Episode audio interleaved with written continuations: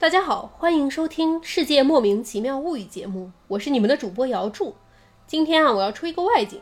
过两天呢，我们要录一期七夕特别节目。在我今天有一个私人行程，去这个金红星的路上啊，买鸭子，买鸭子不见得是买鸭子嘛，说不定是谈合作呢。你怎么知道？啊！嗯我们也可以带货了。嗯路过了这个秦淮区街道办事处，我听说啊，这里有一名很会讲故事的奶奶，来看看她能不能请她来上我们的节目，找一个特约嘉宾。叮咚，大姐您好，请问您这里有一名奶奶叫刘柱柱吗？什么大姐，我是街道妇女组任外师傅。哦，不好意思，不好意思，外主任啊，请问您这儿采购部的刘柱柱女士在吗？刘柱柱哪个啊？哦，刘铁柱啊，那个自从上次他给老干部活动中心采办了一批哑铃，照到自己平时锻炼水平买的，哪晓得没得人能举得起来。啊，这是精肉超人啊，中心只能雇老半家公司把这波哑铃发到老干部家里头去，干什么呢？ 拿当压咸菜杠的石头，用来验薛立红。是这样于是刘柱柱就被贬职去了这个歇后语研究所，啊，反正他花到。会讲故事吗？这个去了以后，同事听说他购买哑铃的光辉事迹，尊称他为刘铁柱。哦，是这样啊。所以呢，后来经过几番波折，我们就请到了这个刘柱柱女士，也叫刘铁柱女士，来上我们的节目啊。嗯，敬请大家期待。そもなんで俺過去に on and on てな退屈な毎日とっても充実してるとは言えんがなこんなもん望んでた理想とは違うんだもん欢迎收听今天的《世界莫名其妙物语》节目，我是见谁都好为人师的见识。我是一顿饭能吃十八个饭团的外外，大家好，我是秦淮区歇后语研究所的副研究员刘足足。是刘铁柱奶奶吗？什么柳铁足啊？哎呀，他们都不晓得怎么回事，就管我叫柳铁足，关我什么事啦？我就买个哑铃，他们就这 样叫我。你们不要这样叫我，我忙生气了。你们叫我刘奶奶啊哈。刘奶奶，刘奶奶好。嗯，那今天呢，我们有请到秦淮区歇后语研究所的副研究员刘柱柱女士来给大家讲一个牛郎织女的故事。哎，这个我会。讲故事以前呢，我们要先说一声，本期节目最后又有作业题，题目是让大家分享七夕吃什么。您先听着，边听边想。吃饺子哎，好混沌。哎，详细内容呢，我们会在节目最后播报，敬请期待。啊，轮到我了，啊，轮到我了，来刘奶奶，您请，您请。我开始讲了。哎，好，这个今天我给大家讲的这个故事叫《牛郎织女》。啊，牛郎织女，相传在很久很久以前啊，这个南阳城在哪边呢？就是今天的河南省南阳市，靠近这个驻马店平顶山。哎，刘奶奶，您等一下啊，这个地理位置啊，现在还有待商榷。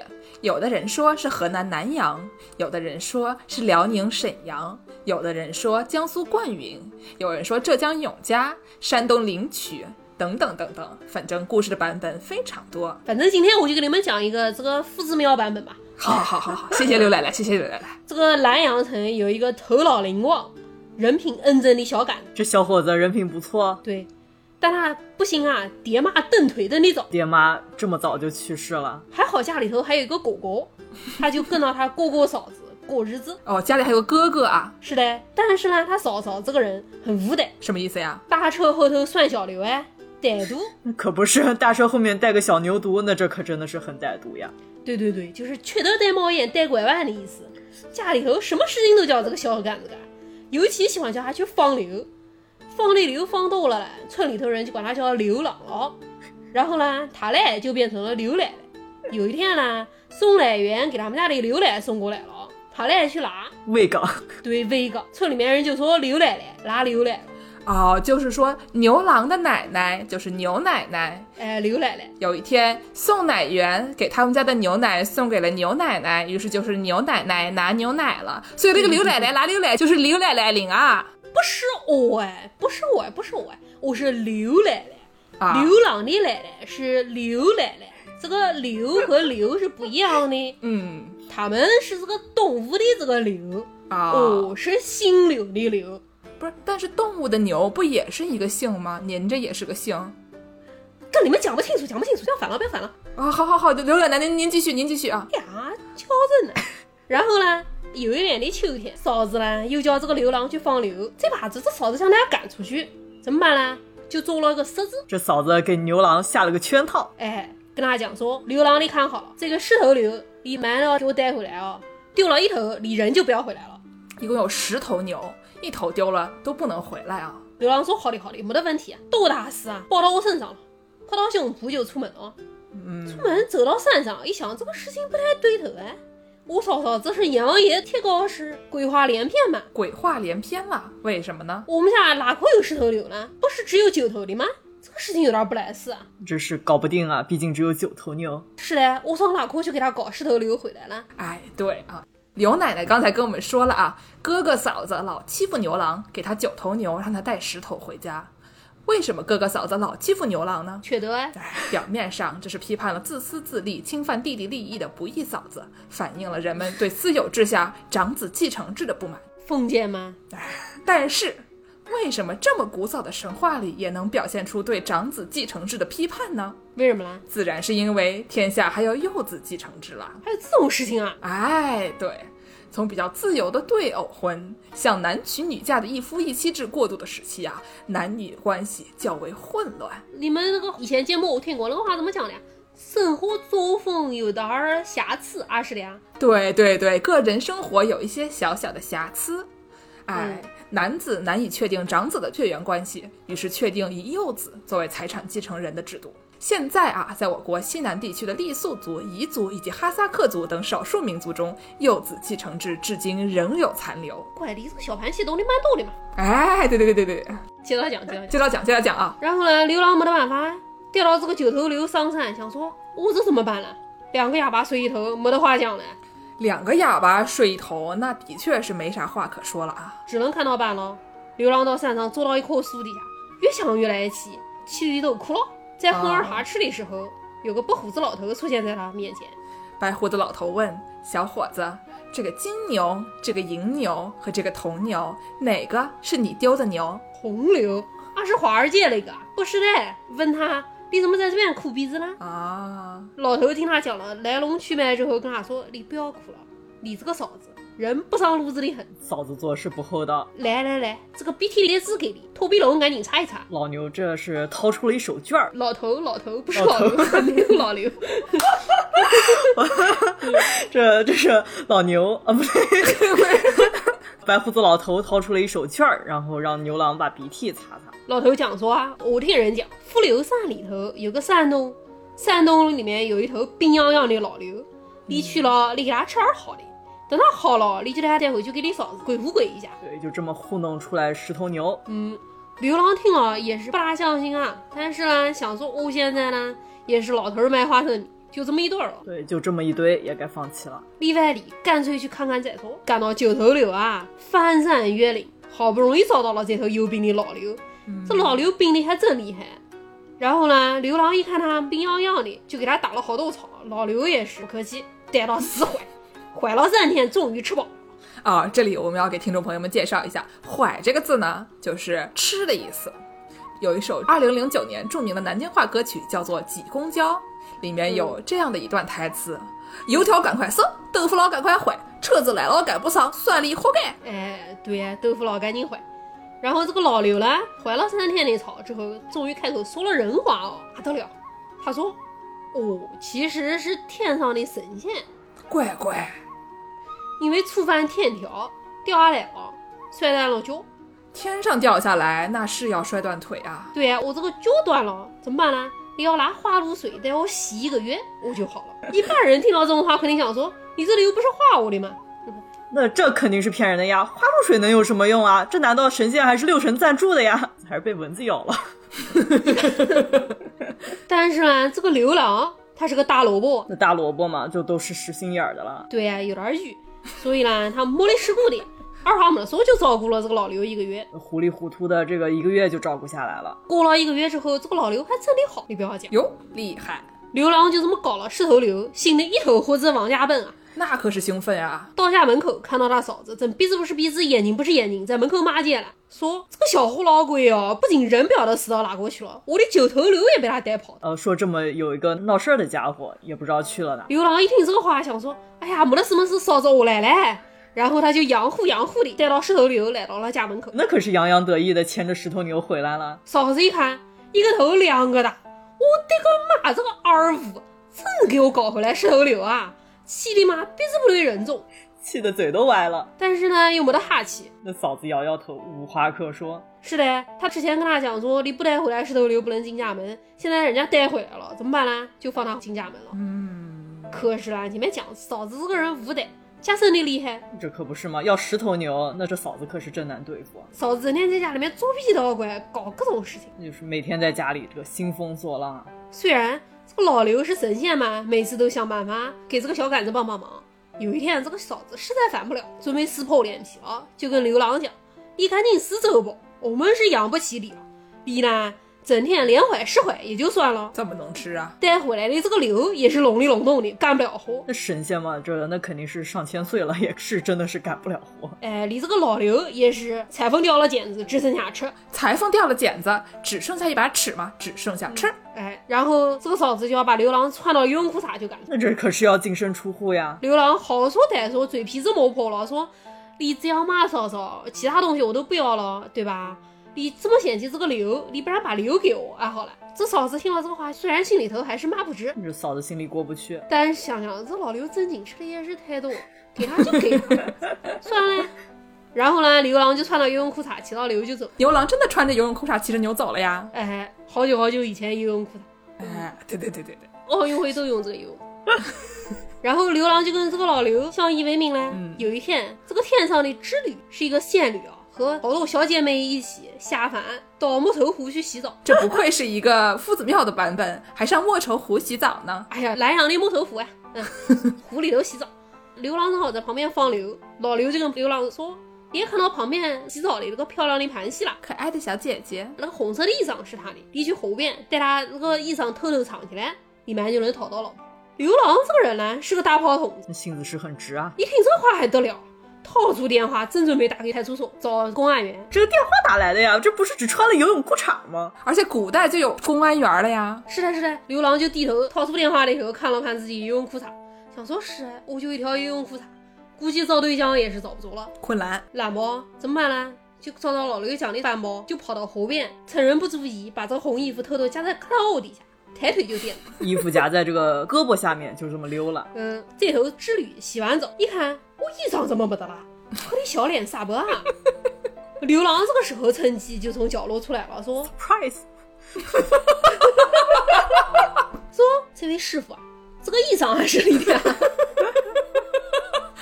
怎么见人就管人叫师傅呀？那不愧是南京人。这衣裳是你的，我不还给你哦，你跟我结婚吧。不是你，你不还给我 啊？那你还问我是不是我的呀？不是人啊！哎呀，流氓！这里说乖乖龙的洞，你这是非洲人给我打水狗，吓人一大跳哦，黑人一大跳，要不要脸？但是呢，这里想了想，他衣裳没得了，也回不了天上。第二天就跟流浪去民政局领证了。这最后还走了法律程序，不愧是大炮筒子啊！不是等等你别别说这个呀！织女这么快就接受了设定啊，衣服给人摸了，瞬间就跟人结婚了，咋回事儿啊？一见钟情啊！啊你们小年轻不懂这些吗？刘奶奶豆豆， 是的，我一个老太婆都懂。啊！但是呢，首先我们要在刘奶奶继续往下讲之前，我们要给大家介绍一个知识：为什么织女要洗澡啊呢？为什么呢？你说她要是不洗澡，她衣服不就不会被人偷了吗？啊，为什么要洗澡呢？民俗专家戚凌云师傅在一篇名为《中国天鹅处女型故事》研究中，提出了中国的天鹅处女型故事这个 prototype。prototype 应该叫什么啊？就是那个凌波丽开的初号机哎，啊，对对对，凌波丽开了一个初号机。啊不对，那是零号吧？天鹅处女啊，什么意思啊？天鹅粗女啊，Swan Maiden 啊，这个民间故事类型主要讲述人间男子与变成鸟儿的仙女相爱的故事，要变成鸟啊？哎，会飞的那种。什么鸟呢？鸭子，哎，在欧洲、亚洲、非洲、大洋洲、北美洲、北美印第安文化、墨西哥尤卡坦文化里都有。全球都被你讲遍了，还有哪个没得讲了？哎，没得了，没得了啊！比如说格林童话里的六只白天鹅就是一个例子，还有嗯女武神之一的布伦希尔德，据说也是天鹅变的。吕武神，我晓得哎，你们节目我听过哎，简史里嘛。哎，对对对对对，可能盾牌那个不是他啊。在内蒙古地区广为流传的牛郎织女的一个版本，叫做天牛郎配夫妻。 是那个头上有角的天牛。啊、头上有角的那个天牛配夫妻啊，就是其中的一个代表性故事。《天鹅处女行》民间故事里，男子通常是得知仙女要去湖边洗澡，就拿走她的衣服，并与她结合。这个常见母题，人称沐浴成亲。哦，就是那个招领儿哎， 你不要看我人老，游戏我总玩过不？哎，《仙剑奇侠传》里也是玩过的，哎呀。哎，《仙剑奇侠传》我玩过嘞，为什么李逍遥要偷赵灵儿的衣服呢？嗯，因为古今中外成亲前要沐浴呀。哦，平时都不洗澡啊是吧？哎，哎呀，那个老梗凑下来， 三月三是中国民间的传统节日，在这一天，男男女女要结伴去河里、湖里洗澡。男男女女结伴，哎呀，有伤风化，有伤风化。哎，这个洗澡的人称浮除盼浴。除了要洗澡以外，还要拜拜，怎么拜拜呢？要去拜拜。拜的是什么呢？拜的是这个婚姻与生育之神，叫做高梅。是一个狮字旁加一个某些人的某。哎，对对对，所以说三月三嘛也叫上巳节，上巳节跟基督教传统里的复活节啊，其实有一些异曲同工之妙。所以有兔子。 嗯，复活节拜兔子嘛，也是一种祈求生育的习俗。那找巧克力蛋又是个什么习俗呢？兔子的蛋嘛，哎，兔子好像也不下蛋。下的怎么不讲呢？巧克力蛋没吃过啊。这边要讲一下重点啊，七夕节吃什么？大家要注意听啊。嗯哎，七夕节吃什么？吃巧克力蛋。嗯，兔子家的，所以说说是洗澡啊，其实这个祭高梅的重要活动就是男女狂欢。嗯《诗经》里有一篇叫做《杨之水》的文章，就是讲男女青年互相泼水戏谑求爱的。现在呢，这些摩梭人、纳西族人、鲜卑族人还有类似的传统。泼水节嘛，哎，泼水节啊，大家一起泼水、洗澡、野餐。夜幕降临后，成双成对在浴池周围露宿，不禁让我想到江户时期男女相亲喜欢去澡堂子坦诚相见，嘿嘿嘿。哎，你看这种相亲模式进展非常的快嘛，我们老人家就很喜欢这种进展快，不然你们小年轻相好几次，哎，还跑人家家里面去踢馆也相不上。那那跟一百多年前的人相亲是比较困难。 你妈还做我家，你还再找了，再找。再早了，再早了，再早了啊！刘奶奶，我再早了啊！但是呢，刘奶奶刚才说的这种很快的相亲模式啊，是刘奶奶，哦，不刘是刘奶奶， 刚才刘奶奶说的这种很快的相亲模式啊，在现代社会里就比较难以实现了。为什么呢？因为现代社会里，牛郎偷衣服并不让织女回天上的这样的小心愿呢，根据刑法第二百三十八条规定 啊，嗯是违法的。嗯怎么违法呢？嗯非法拘禁他人或以其他方式非法剥夺他人人身自由的，处三年以下有期徒刑、拘役、管制或者剥夺政治权利。而且刚才我们说了啊，偷衣服它是盗窃行为。有可能嗯违法刑法第二百六十四条，但是盗窃罪有一个问题是它是否立案有一个最低数额。这个织女的衣服啊，够不够之前我们是不晓得的，人上天应该还是可以的。能上天应该蛮值钱的。嗯而且啊，牛郎作为一个农民，他身上万一带了什么柴刀啊等等这些国家禁止个人携带的管制刀具的话，就构成了携带凶器盗窃，是可以立案的。偷织女的衣服算不算？我不晓得。偷电瓶车肯定是算的。你们笑什么？我们小区电瓶车就丢了好多。上次有个小伙子蹲在那边还不愿意走了。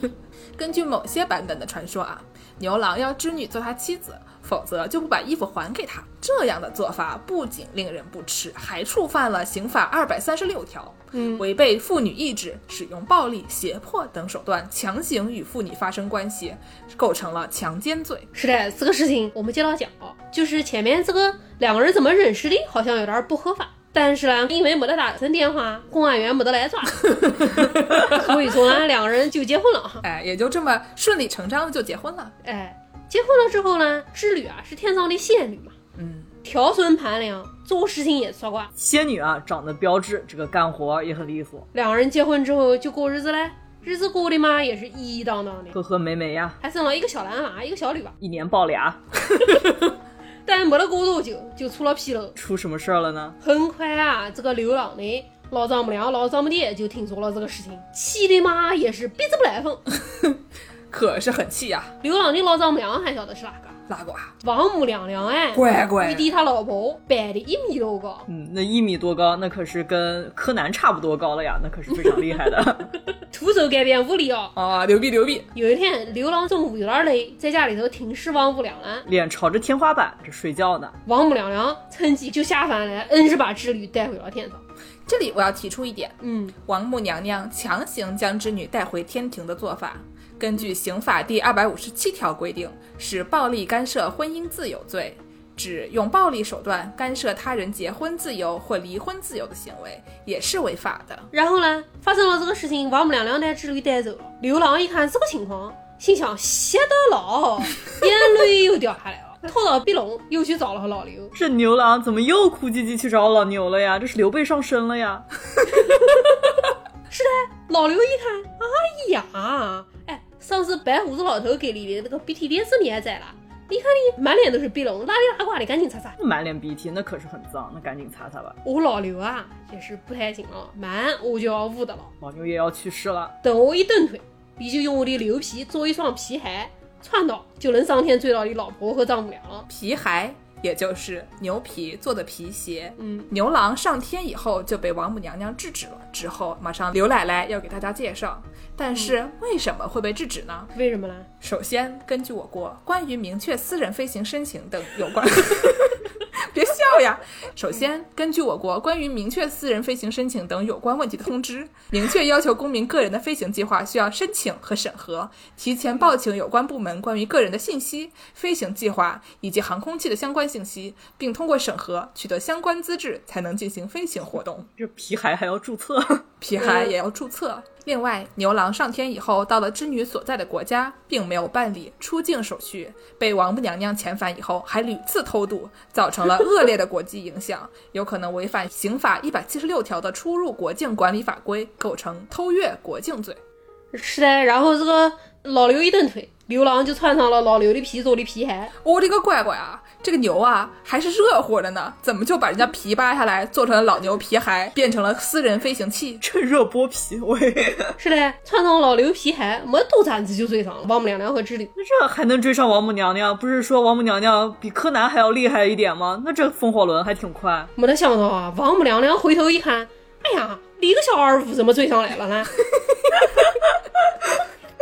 从头上拆下来一个头骨，这是孙悟空拆下啥？拆下头骨。就插头发的那个哎，头骨哎，一挥，一道波涛汹涌的银河一下就出现了，哦，刘郎和织女就被搁到了河的两边，两个人呢只能对到干瞪眼流眼泪嘞。家里面只有一个鼻涕碟子，白胡子老头给的。 现在两个人都哭，也不能接一下，只能刘郎擦，织女这边连擦鼻涕都没得。两个人嘛茶饭不思，刘郎也不放流了，织女也不织布了，两人挂在河边嚎。光忙着哭了。后边呢，正好住到一群喜鹊。哎，不是你等等，这银河不是刚划了吗？哪儿来的喜鹊呀？不是天上的后门本来就有喜鹊的。啊，好好好好好，然后呢，喜鹊呢住在河边，看两个人天天没得事干，挂在河边嚎，实在受不了，日子都过不下去了。你哎，过不下去了，吵死的了。喜鹊就说：“这样吧，我们喜鹊呢没得别的好处，就是朋友多。叽叽喳喳的话多，朋友也多。我们有千万个喜鹊朋友，哎，我们这样吧，我们商量一下，我们给你们两口子搭一个桥，你们每一年见一下，然后就标好啊，该过日子过日子，回家各家里养各家赚，哎好。”各回各家，各找各妈。王母娘娘呢，本来也是不太乐意这个事情，但是呢，后来又想说，这两个人天天在湖边造死好，那好的我整天头稀昏，扰民的不得了，哎呀，吵得头疼啊。比楼上邻居七点钟打砖还要来火。嗯，算了，没得哈气，就说你们两个人就这样吧，每年七月七号就在鹊桥上面见一见，不要再扰民了，实在受不了。这就是七夕节的由来。哎，这就是七夕节的由来。谢谢刘奶奶，谢谢刘奶奶，感谢刘奶奶啊。刘奶奶这边有瓶牛奶，你喝一 喝。好，刘奶奶您请坐，您请坐啊。我本来还想说火里头有红鲤鱼、绿鲤鱼、鲤鱼， 你不要再讲了，讲不我求求你了，不要再讲 了。刘奶奶，您赶紧请坐啊。嗯下面呢，我们要给大家介绍一下刘奶奶这个故事的版本。牛郎织女》的故事有很多的版本。哎，我说不下去了，我是姚柱，大家好，我回来了。 我今天这个对牌的好像比李马克那天稍微快一点儿，这个青红青买上了，咱们一会儿吃啊。啊，好好好，吃上鸭子给大家说节目。哎，好，哎，下面我们要给大家介绍一下刘奶奶刚才说的这个牛郎织女的故事。 嗯，刘奶奶您先坐一会儿啊。嗯，自己跟自己说，你先坐一会儿啊。嗯要确定刘奶奶说的这个故事是建国前的版本还是建国后的版本，主要是要看划簪子的这个人啊，划头箍的这个人是不是王母娘娘。不是，不都是建国前的版本吗？还能是建国后的？建国后喜鹊让说话吗？老牛让说话吗？ 哎，还真的能行啊！让我来给你介绍一下，在众多版本里面，划簪子的这个人呢，可能是牛郎，可能是织女，也可能是王母娘娘。有病吗？他俩自己划簪子，哎，没想到吧？下面我要给大家介绍一下分类讨论啊他们俩是怎么离婚冷静期三十天度不过去，不想等了？啊，亲手划的一条啊！就为了把喜鹊引出来可以吃。如果划簪子的是牛郎的话，很有可能这是一个建国前而且比较古早的版本。这个呢，就是我们刚才说的七凌云师傅论文里分析的中国天鹅处女情故事中的一个经典母题，叫做难题求婚。难题就是我们江苏著名的葛军老师出的数学卷 啊，对，都是 难题。你做出葛军老师的数学卷就能求婚。对，就叫难题求婚。嗯，之前我们说到这个天牛郎配夫妻这个版本里啊，牛郎上天找老婆，找老婆的时候，天公，天公也就是王母娘娘的老公，天公，只愿天公不作美那个天公啊，哎，对，就要跟牛郎比输赢，开一个天界奥林匹克运动会。这个时候我就想啊，这个游牧民族的朋友真的是体力很好啊，是吧？内蒙古的版本就要开奥林匹克运动会。这时候牛郎就想啊，还好嫂嫂给我留了一条游泳裤衩儿，这下派上用场了。铁人三项，铁牛三项。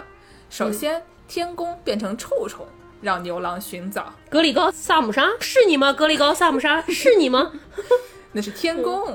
嗯，然后又变成红果儿，让牛郎寻找。嗯山楂，最后是牛郎躲起来，让天宫寻找。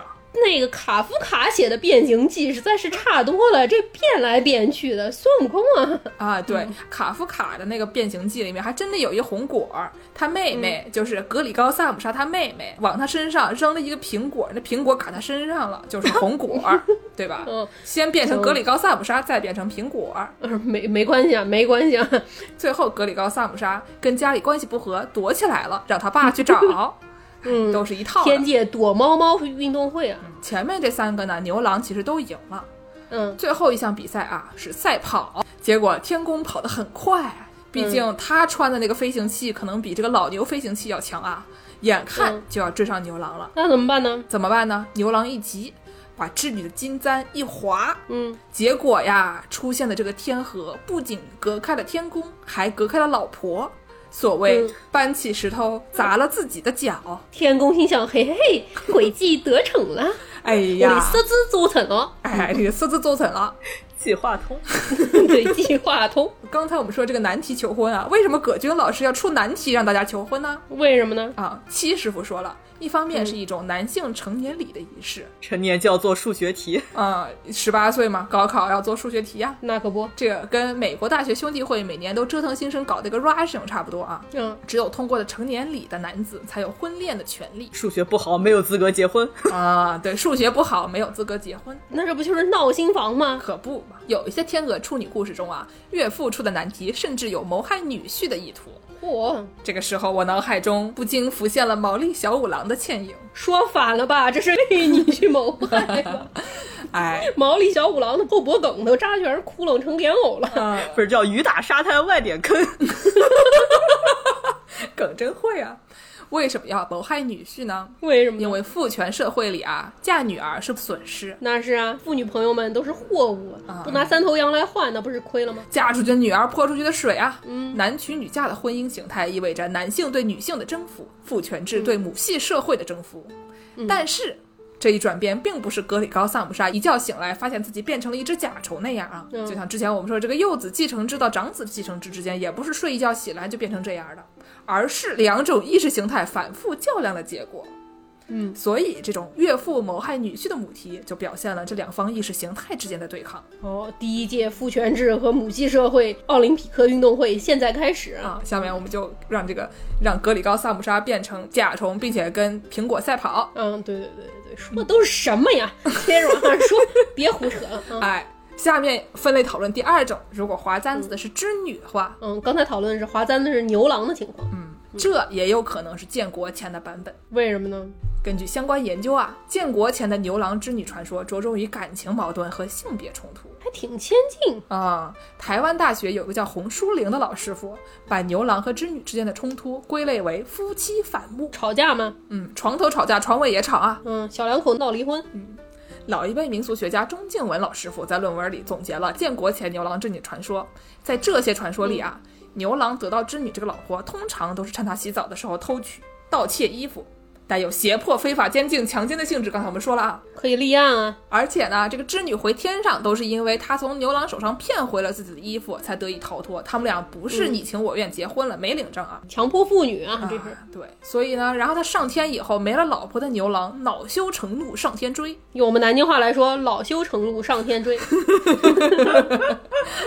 织女被牛郎追得紧，就用发簪划了一条河，让这个跟踪狂过不来死刀卡，啊可，怕。死刀咖，痴汉是犯罪啊！是还是犯罪，抢来的不是真正的夫妻。嗯，要离婚的时候，老公一直跟着你跑，记得报警。嗯，记得拿个簪子划个银河。或者把嗯头箍拆下来也可以。不可以，不可以，打电话叫公安员来 嘛。为什么夫妻会反目呢？有一个叫刘守华的民俗老师傅认为啊，下面我是引用：男子以窃取羽衣的手段强迫成婚，乃是抢亲习俗的象征性反应；嗯，而妇女寻得羽毛即飞去，包含着妇女对母系氏族或部落生活的留恋那肯定啊，抢来的老婆，俩人都不是你情我愿的，肯定不乐意啊。啊，对吧？所以说，建国前的牛郎织女之间的男女关系啊，比较封建腐朽，有物化妇女之嫌，不宜提倡。那是即使这样啊，我跟你说，御府的东西老百姓爱看，也是没得办法的。怎么呢？建国前每逢七夕，全国各地就纷纷打开收音机，收听嚯《世界莫名其妙物语》的七夕特别节目。建国前就有咱这节目了。我们这节目也成精了， 啊、咱们这节目可老了啊！嗯，节目组为了吸引听众，使出嗯各种手段，尤其把嗯牛郎偷走仙女儿的衣服这场戏作为一大卖点。嗯，比如说，本节目组改编的河南豫剧《天仙配》里，就有一段吹拉弹唱、吟词浪语，时长将近二十分钟。南阳的故事嘛，豫剧也合理。据说啊，当时啊，我们节目组都知道，当场就在那儿呢，全场观众都笑得大呼小叫，马仰人翻，对《世界莫名其妙物语》节目赞不绝口，纷纷去小宇宙留言表示：“哎呀，真是太莫名其妙啦！”好，那可不，那可不，建国前的时候，南阳一景，老乡们都听过。都听过。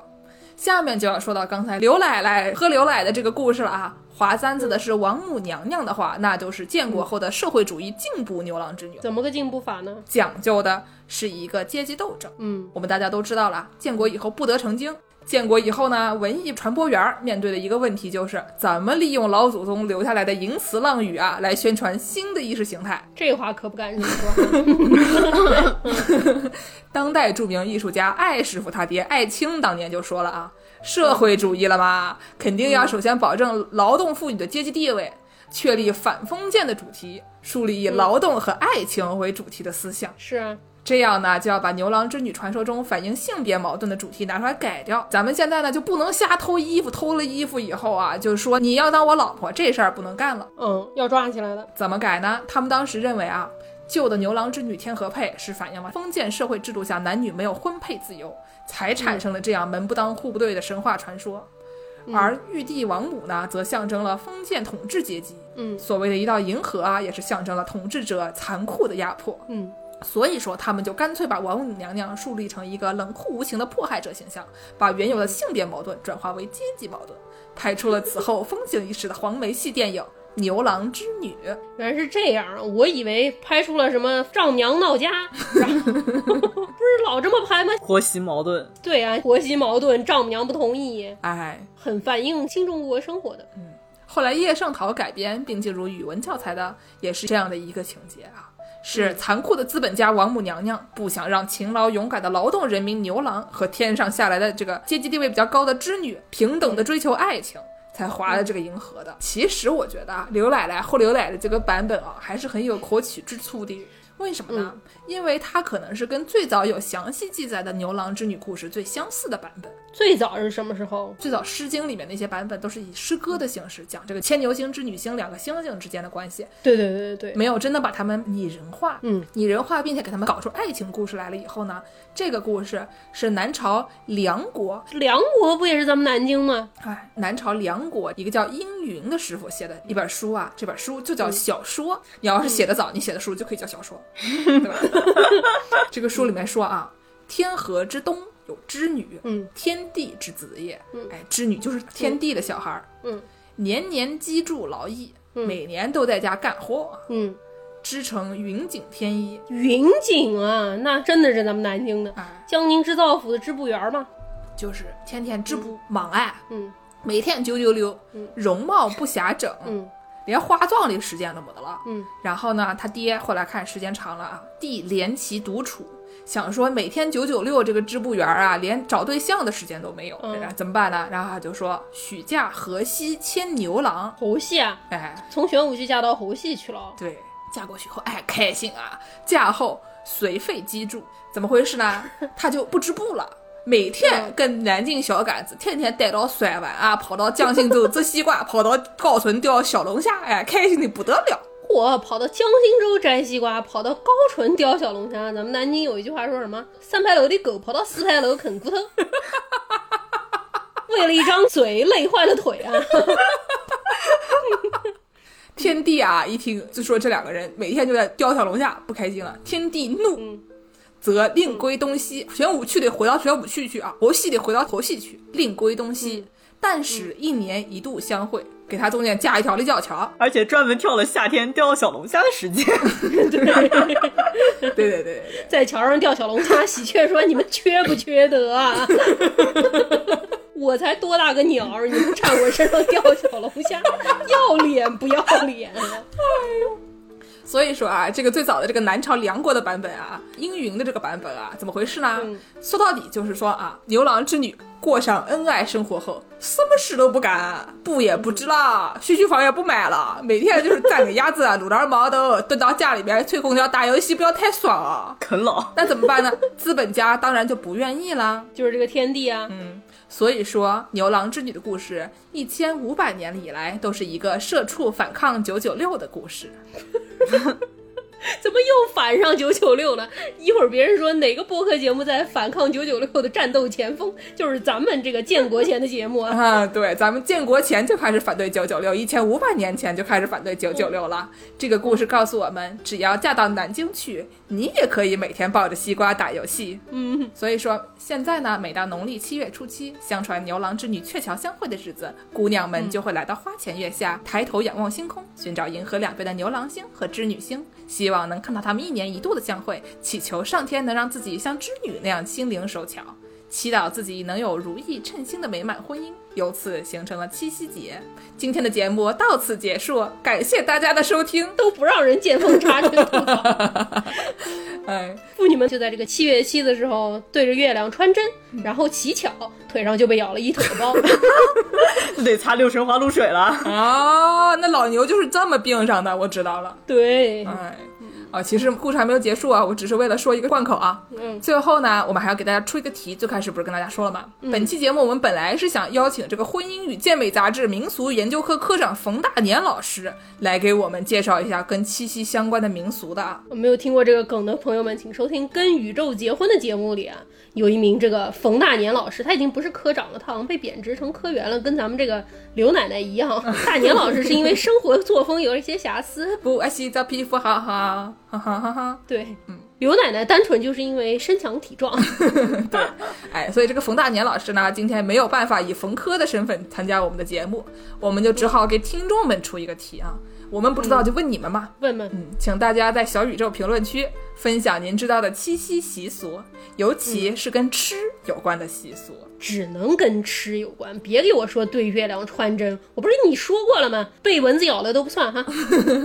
花露水也不算啊，我们已经知道了，有的地方呀要吃什么乞巧果子，有的地方吃酥糖，有的地方吃蒸糕，这些都是传统有来头的食品啊。如果您的家乡也有七夕的习俗的话，请给我们介绍一下吃什么。嗯，当然了，大部分人可能并不知道七夕应该吃什么，因为现在的七夕啊已经被商业化成了情人节。对，这个时候怎么办呢？就请大家发挥想象力，分享一些您觉得七夕应该吃的东西。饺子，可不是商业化成了情人节吗？我听说中央商场的电高压锅都打折了。七夕应该吃什么呢？您可以想想啊，比如说吃这个 Kit Kat 奇巧巧克力呀、 对吧？叫奇巧吗？嗯，嗯，然后喝一个七喜啊，对吧？谐音梗啊， 您要是说我们逢年过节不管什么节都吃饺子，那也可以那可不啊，三八妇女节也吃饺子。六一儿童节也吃饺子，啊，好吃不如饺子，好玩不如老子。 嗯但是啊，如果您要是吃一个普通的韭菜馅儿饺子，那也可以，我们就给您点一个赞。嗯，行，如果您说啊，我们家吃费列罗巧克力馅儿的饺子啊，中西结合嘛， 情人节。嚯，我们立刻给您点一百个赞。如果啊，您要是把这个费列罗馅儿的饺子设为头像，坏了，我们这就得给您点一亿个赞，再送您上月球跟嫦娥玩一圈再回来了，这可就太牛逼了啊！毕竟小宇宙也不让贴图片啊，疯狂暗示，疯狂挤眉弄嗯眼。嗯啊，对对。总之呢，欢迎大家多多上这个评论区分享七夕您家吃什么，感谢大家收听今天的《世界莫名其妙物语》，祝大家吃好喝好玩好，感谢刘奶奶的参与，我们下期节目再见。再见。俺哎录完了，俺录完了。晚了，晚了，晚了。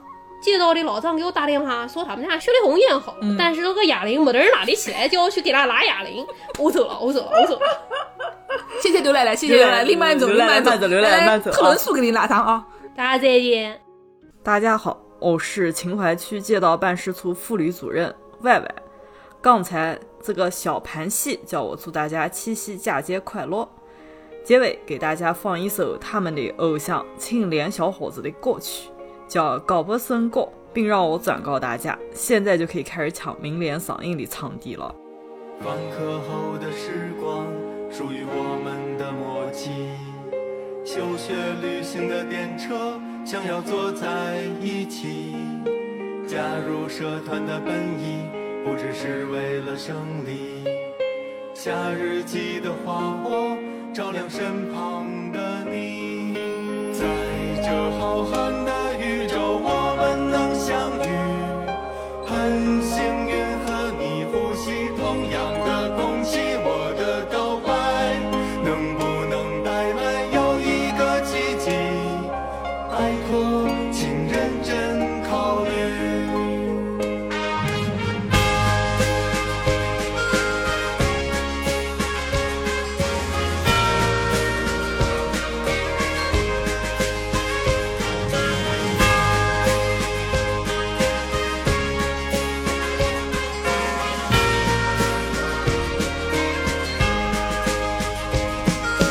迎着四点一进，抢到上瘾的场地。下午四点还没向你发出消息，甚至盼望你说全家搬到美国去，才能鼓起勇气跑向你的